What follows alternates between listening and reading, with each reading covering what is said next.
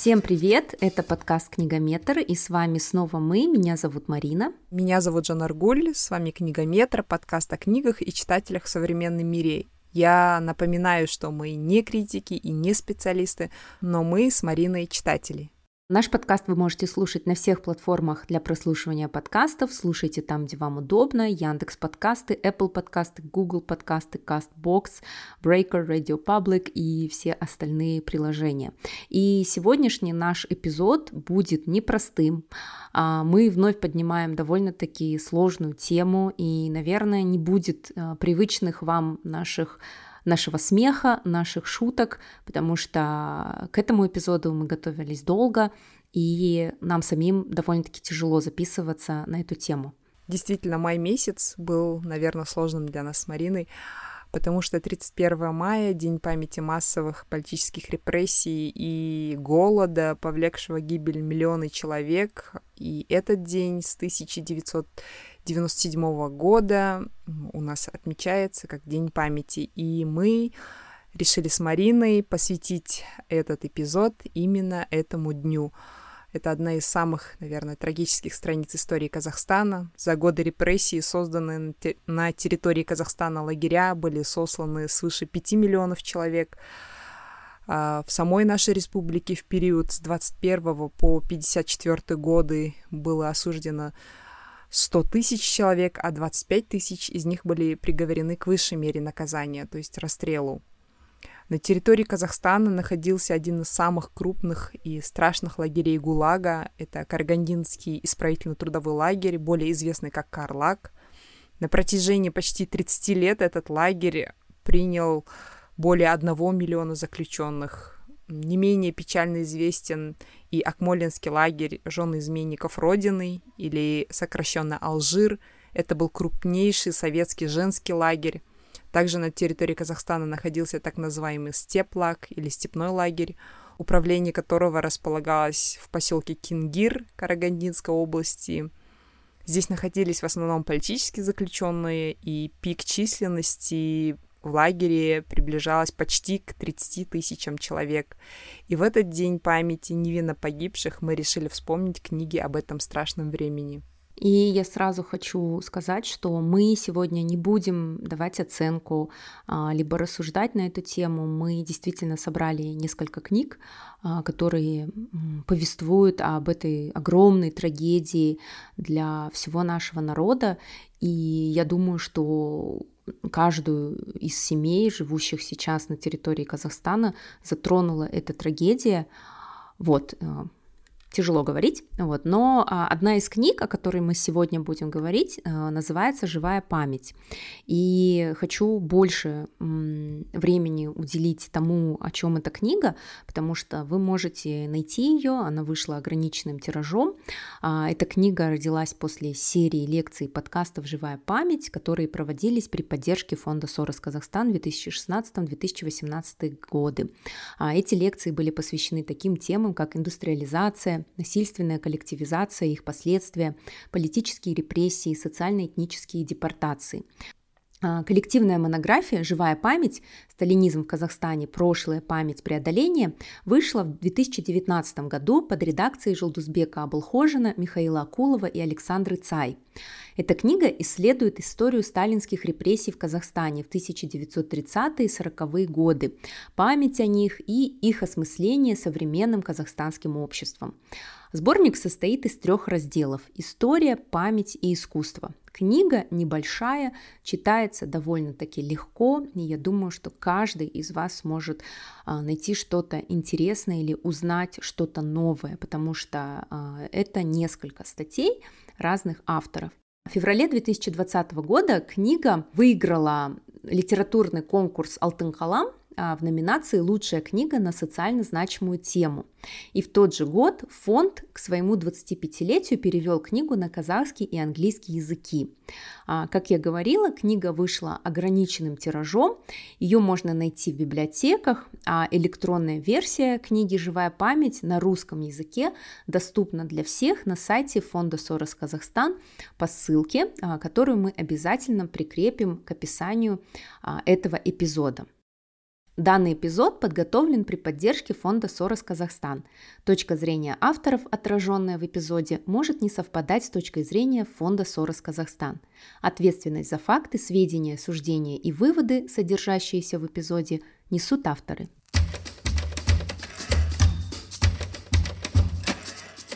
специально для сегодняшнего эпизода взяли интервью у Александра Цай, культуролога и куратора книги «Живая память». Добрый день. Я в гостях у подкаста «Книгометр». Меня зовут Александр Цай. Я культуролог, а, куратор современного искусства и исследователь. Да, это а, сама книга, она получилась из проекта, который мы начали проводить а, довольно давно. Это еще, наверное, 2015-2016 года, 2016 скорее. Это была серия лекций. Вообще сам проект появился из такого желания делиться знаниями, обмениваться идеями. И мы сделали серию лекций. А, было несколько человек, просто какая-то группа друзей, инициаторов, наверное, а, лекции на тему истории, философии, культурологии. И в конце, в конце года осенью, наверное, осенью 16 у нас начался цикл, а, который вот назывался «Живая память», и это был цикл, посвященный а, как раз памяти о репрессиям в Казахстане, истории памяти о репрессиях в Казахстане.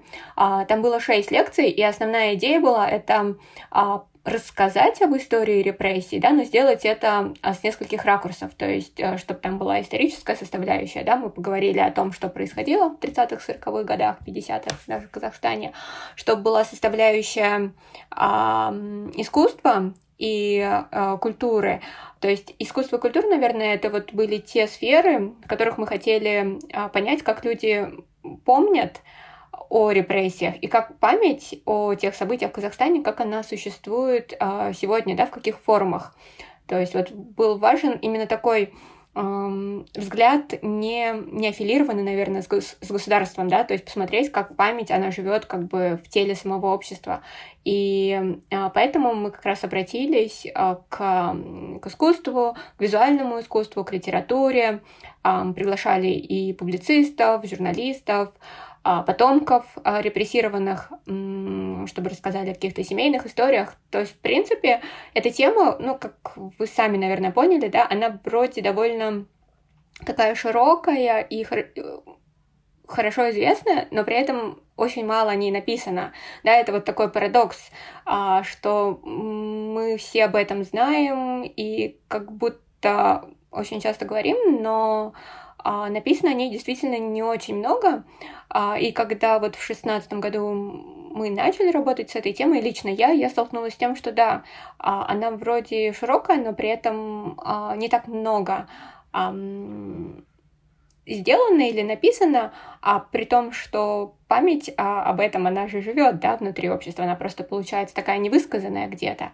Но это, в принципе, есть этому логические объяснения, то есть а, очень долго эта тема была а, цензурирована, была под запретом, плохо работали архивы, ну и до сих пор многие архивы закрыты, да, а, то есть э, этому всему есть логическое объяснение, но тем не менее вот это так. Отрывок из книги «Живая память» между забвением и памятью Александра Цай. Современный Казахстан – пространство исторической травмы и пространство памяти. Коллективная память об исторических травмах живет в физическом пространстве в виде мемориалов – таких как мемориал погибшим корейским переселенцам зимой 1937-38 годов, в виде музеев, как музей узница Малжира, Акмолинского лагеря жен изменников Родины или музей Карлага, которые находятся на местах бывших лагерей.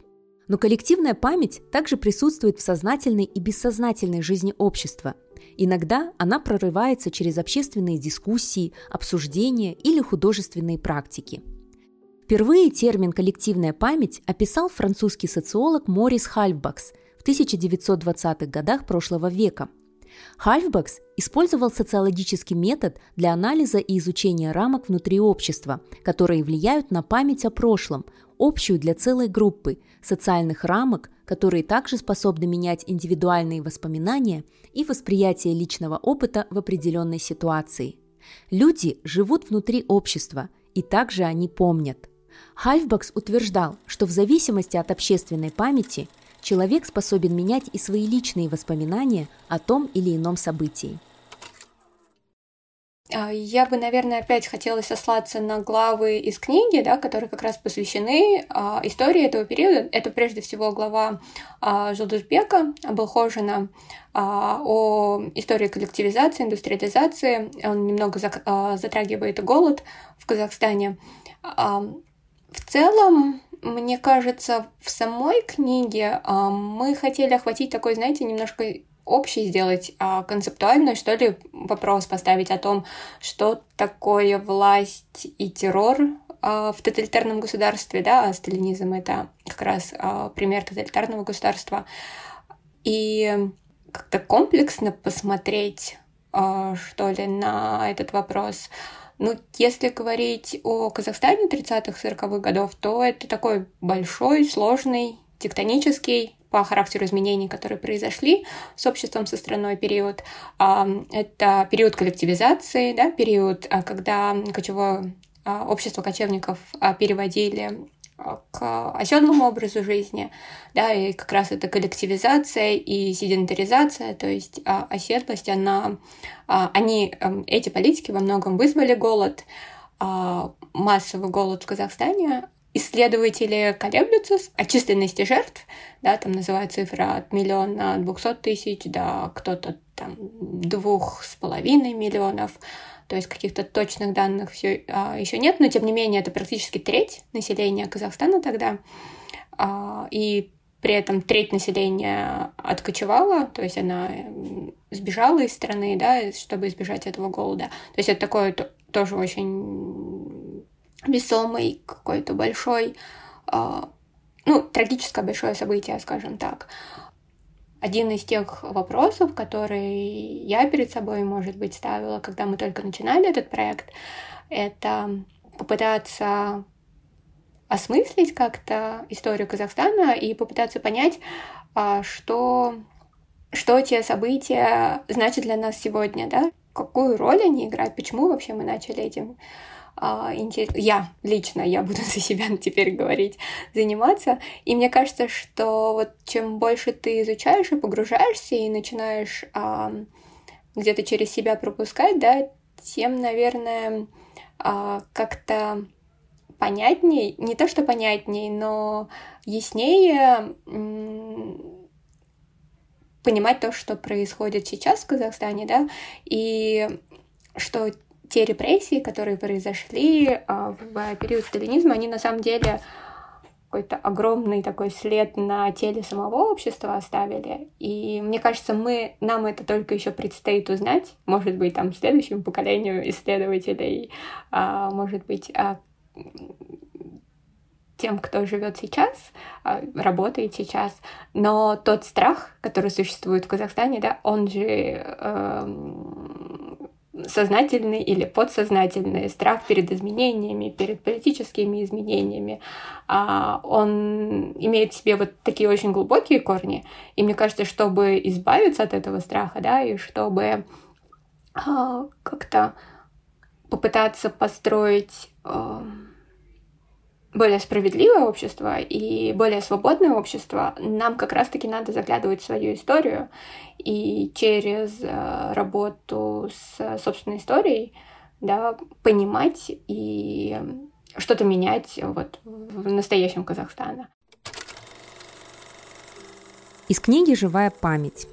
Антикрестьянская репрессивная политика сталинского режима и ее практика в Казахстане». Автор статьи Жулдузбек Абылхожин – Автор и соавтор 12 научных монографий участвовал в написании ряда разделов пятитомного фундаментального академического издания «История Казахстана», многих учебников и учебных пособий. По меркам заезжих заготовителей 25-30 баранов в хозяйстве выглядели чуть ли не сверхбогатством, хотя специфика кочевого способа производства допускала подобное количество скота лишь как жизнеобеспечивающий минимум.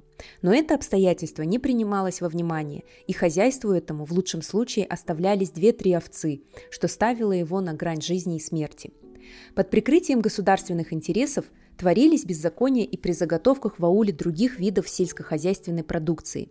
Так, в целях ударного произведения заготовки шерсти в ряде мест заставляли стричь овец посреди суровой зимы, что не могло не привести к массовому падежу скота.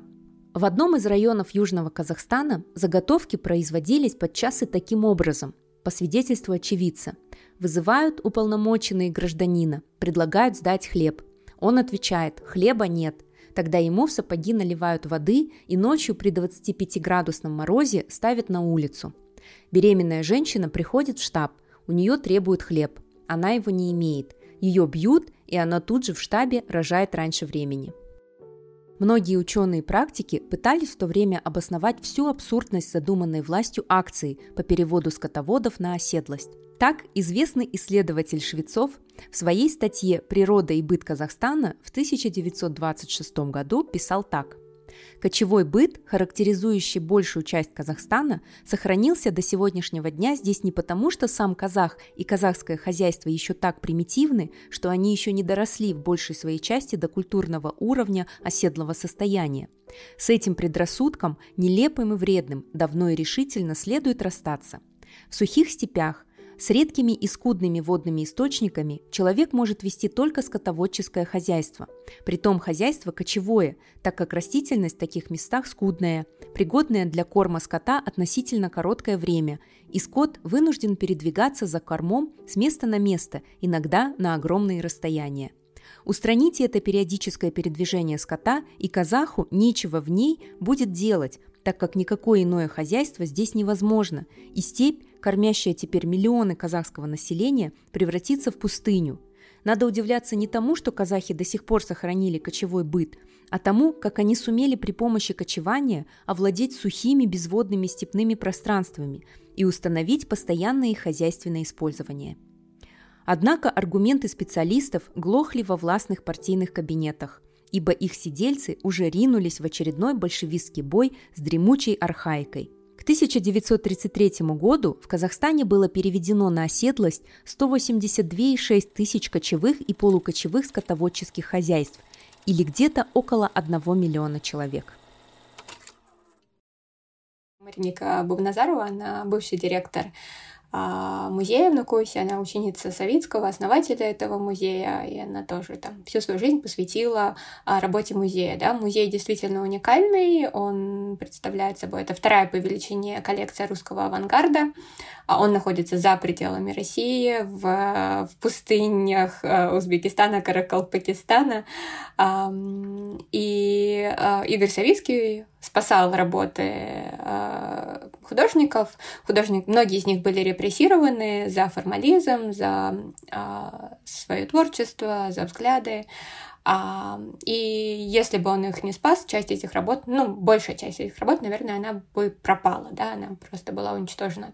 Сейчас это а, удивительная коллекция, которая вот сохранилась в песках, как бы деятельностью подвижников, деятельностью одного человека, нескольких человек, нескольких его соратников, и это очень интересная история. Да, а вот у Даны Сафаровой тоже интересная глава, она о художниках Карлага, о тех, кто оказался сослан в Карлаг, а, и кто-то из них потом остался в Караганде, а, часть их работы осталась в Караганде, да, кто-то из них а, в своем творчестве как-то дальше воспроизводил опыт, пережитый там, где-то не прямо, где-то опосредованно. А, и третья, а, третья глава на а, Асель Кадрханова — это художница, современная художница, молодая художница. Она защитила докторскую, докторскую диссертацию, написала как раз о теме, о работе с травмой через инструменты искусства, да, на примере собственной практики.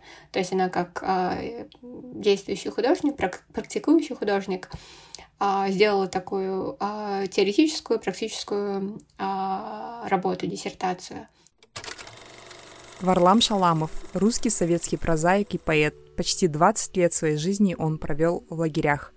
Впечатления от тяжелых условий работы на Дальнем Востоке легли в основу произведения писателя колымских рассказов и стихотворений из цикла «Колымские тетради». Отрывок из книги «Колымские рассказы». Когда мы вчетвером собрались на ключе Дускания, мы знали все, что не для дружбы собрались мы сюда. Мы знали, что выжив, мы неохотно будем встречаться друг с другом. Нам будет неприятно вспоминать плохое. Сводящий с ума голод, выпаривание в шее в обеденных наших котелках, безудержное вранье у костра, вранье мечтания, гастрономические басни, ссоры друг с другом и одинаковые наши сны, ибо мы все видели во сне одно и то же, пролетающие мимо нас как болиды или как ангелы буханки ржаного хлеба. Человек счастлив своим умением забывать. Память всегда готова забыть плохое и помнить только хорошее. Хорошего не было на ключе Дускания, не было его ни впереди, ни позади пути каждого из нас. Мы были отравлены севером навсегда, и мы это понимали. Почему это важно и почему мы вообще обратились э, в сторону искусства? Ну вот мы с вами говорили об истории и о памяти, да, и э, искусство оно по, по своей сути, оно очень эмоциональное, оно аффективное, это вот чувственный опыт, который мы проживаем, да, то есть э, объект искусства, он, он может вызвать э, в вас э, какие-то очень глубокие эмоциональные реакции, да, может э, задеть и передать, наверное, то, что иногда не может передать текст, и что вы не, не всегда можете почувствовать а, через а, чтение текста, через а, вот, сухое знание да, о каком-то периоде. А, как, а когда мы говорим о таком сложном и таком а, трагическом да, вопросе, как а, непростое прошлое, репрессии и память о них, здесь как раз искусство важно, потому что оно рассказывает истории через эмоции, через чувства, и оно где-то может сказать а, даже больше, чем скажут а, факты, цифры и исследования, да, вот и я бы не хотела здесь противопоставлять. Мне кажется, просто это такие два взаимодополняющих элемента, да, они ни, ни в коем случае я не хочу противопоставлять и говорить, что вот есть а, какая-то история, есть факты, есть знания, а есть искусство.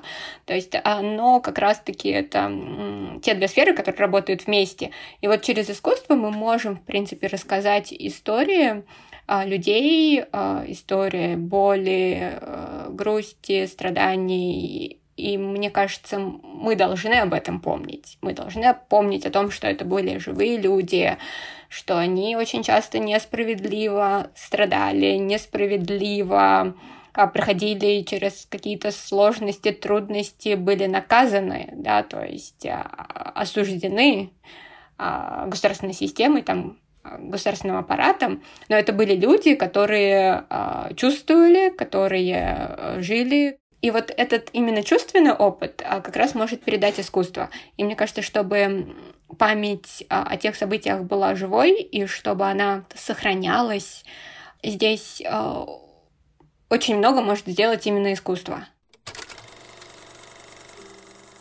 Евгения Гинзбург советская писательница, журналистка и историк, была репрессирована в 1937 году, приговорена 10 годам тюремного заключения, затем приговор был продлен. Провела почти 10 лет в тюрьмах и колымских лагерях, затем 8 лет в бессрочной ссылке. Вернувшись из Магадана, она приступила к работе над книгой воспоминаний, в которой решила описать все увиденное и пережитое ею за эти годы. Ее мемуары получили название «Крутой маршрут».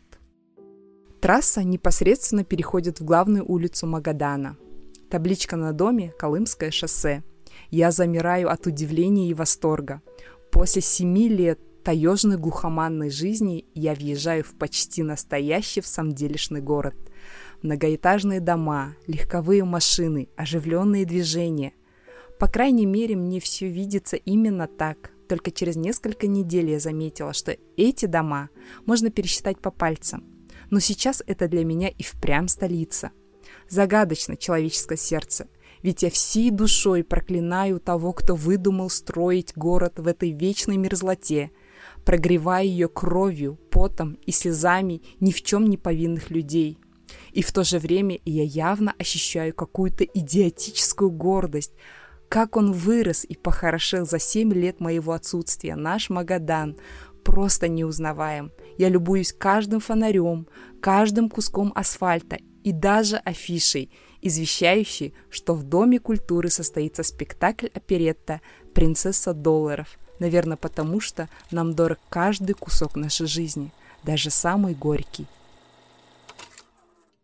Мне кажется, что историческая достоверность важна, а, но вопрос еще, наверное, в другом, насколько, насколько возможно сохранять эту историческую достоверность. То есть, если, если есть возможность э, пойти в архивы, найти информацию, воссоздать да, историю, воссоздать факты, то, конечно, это важно, но Проблема, я думаю, как раз-таки в том, что очень часто нет возможности. А, вы хотите узнать там о вашем родственнике, например, да, который а, был когда-то репрессирован, и вы идете в архив а, трудового лагеря, например, да, или города, в который он был сослан, и так далее, и так далее. То есть очень часто это сложно вы не получите доступа к этому делу, да, то есть вы не сможете найти, то есть и вы не сможете воссоздать все те факты, которые были в его жизни. Но мне кажется, вот здесь как раз и роль э, художественной литературы в том, что есть э, художественная правда, да, есть э, правда, правда искусства. Как раз таки вот это художественная правда и возможность э, прочувствовать, прожить историю без э, знания точных исторических фактов, она как раз-таки э, возможна и она нужна. Именно, вот я думаю, литература художественная, она нужна именно здесь, да, а когда нет возможности воссоздать полностью личное дело, какие-то исторические факты, но вы проделываете какую-то работу и потом воссоздаете это вот путем а, инструментов литературы и искусства. Отрывок из книги «Живая память» Аселька Дарханова «Бесконечное время после. Искусство как инструмент осмысления культурной памяти и травмы постсоветском Казахстане». Аселька Дырханова – художник, PhD-кандидат в Университете Лица, Великобритания. Работает в разных медиа, таких как живопись, рисунок, инсталляция и видео. В данное время занимается практическим докторским исследованием на тему коллективной памяти в постсоветском пространстве. Для обозначения памяти второго поколения Мариан Хирш предлагает термин «постпамять». Постпамять – это гибридная память тех, кто не переживал события лично, но в силу эмоциональной близости к пережившим все же наследует воспоминания о нем. Хирш считает постпамять очень мощной формой памяти, потому что ее связь с объектом памяти медиируется не через личное воспоминание, а через воображение и сотворение, в скобках заимствованного воспоминания – но кроме воображения, постпамять наследуется также через апроприацию. Второе поколение отождествляет себя с первым и носит на себе его прошлое. Если взглянуть на современное казахстанское общество, как на общество постпамяти, мы можем увидеть, что оно напоминает лоскутное одеяло, сшитое из фрагментов семейных историй, хранящих следы личных трагедий отцов, матерей, дедов, которые пережили раскулачивание и этнические депортации, голодомор и гулаг, беженство и репатриацию. Это ощущение утраты проявляется по-разному, если учитывать разные траектории судеб людей, оказавшихся в Казахстане. С одной стороны, Казахстан был одним из основных направлений этнических депортаций в 1930-е 1950-е годы, но он также был и местом, откуда этнические казахи вынужденно бежали во время коллективизации и раскулачиваний. И поэтому потомки выживших по-разному проживают эту связь с семейной памятью и ее местами. Иными словами, сталинский террор затронул разные группы по-разному, но объединяющим моментом в их историях становится наличие разрыва в семейной памяти, отрыва от предкатастрофической жизни родителей и наследования травмы.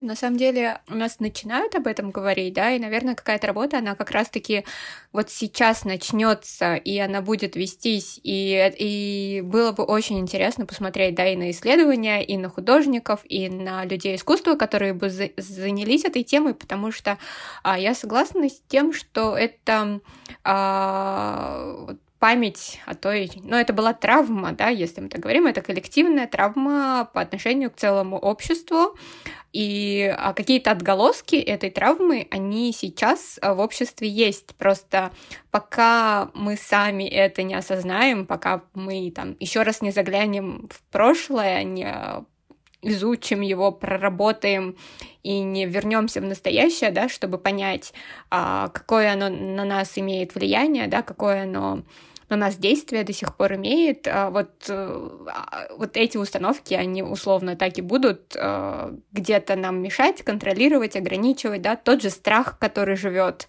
такой иногда не, не совсем осознанный страх, да.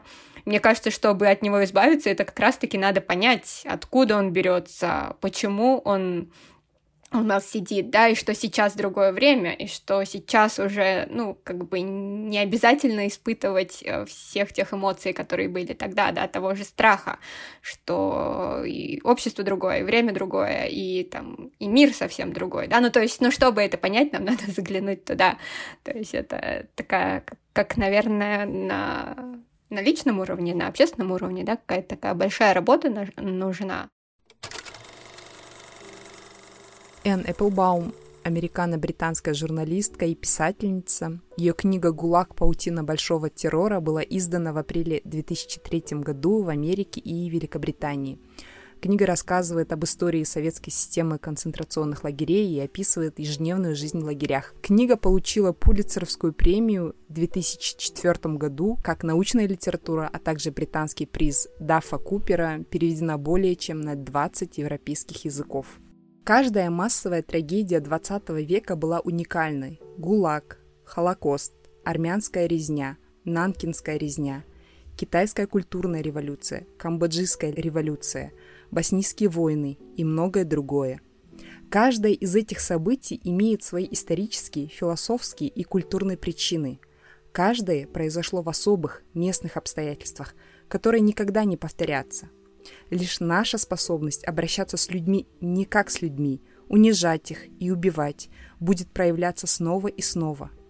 Если мы будем по-прежнему представлять себе наших соседей врагами, наших оппонентов сорняками, относиться к жертвам как к зловредным существам низшего порядка, заслуживающим только лишения свободы, изгнания или смерти. Чем яснее мы видим, как люди в различных обществах превращали соседей и сограждан в объекты, чем точнее знаем специфические обстоятельства, которые привели каждому из периодов массовых пыток и убийств, тем лучше мы будем понимать темную сторону нашей человеческой натуры.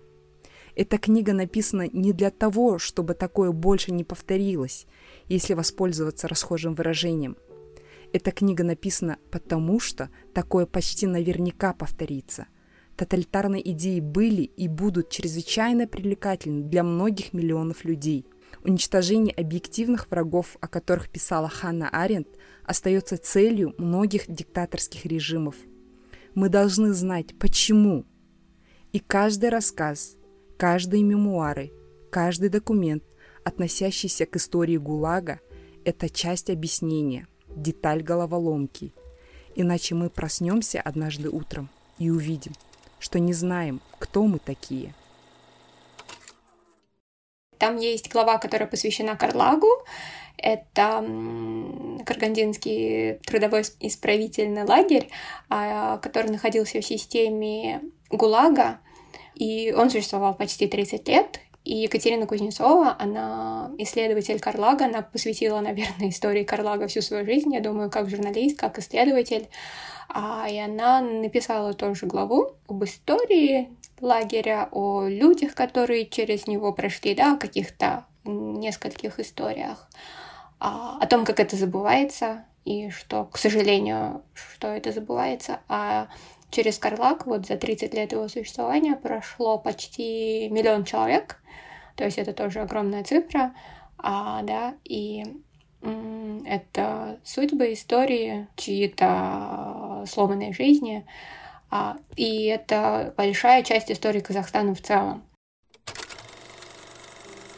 Екатерина Кузнецова, журналистка, исследователь истории Карлага, автор книга «Карлаги НКВД», «Карлаг по обе стороны колючки», «Карлаг, мечный одной метой» и «Кровавый 37-й. Репрессированный Казахстан», которые помимо Казахстана также были изданы в России и США. Отрывок из книги «Живая память. Ветер времени сушит траву забвения». За водоразделом в степи на огромном пространстве, расположенном между Долинским маслозаводом и поворотом дороги на Шахтинск, раскинулось бывшее лагерное кладбище.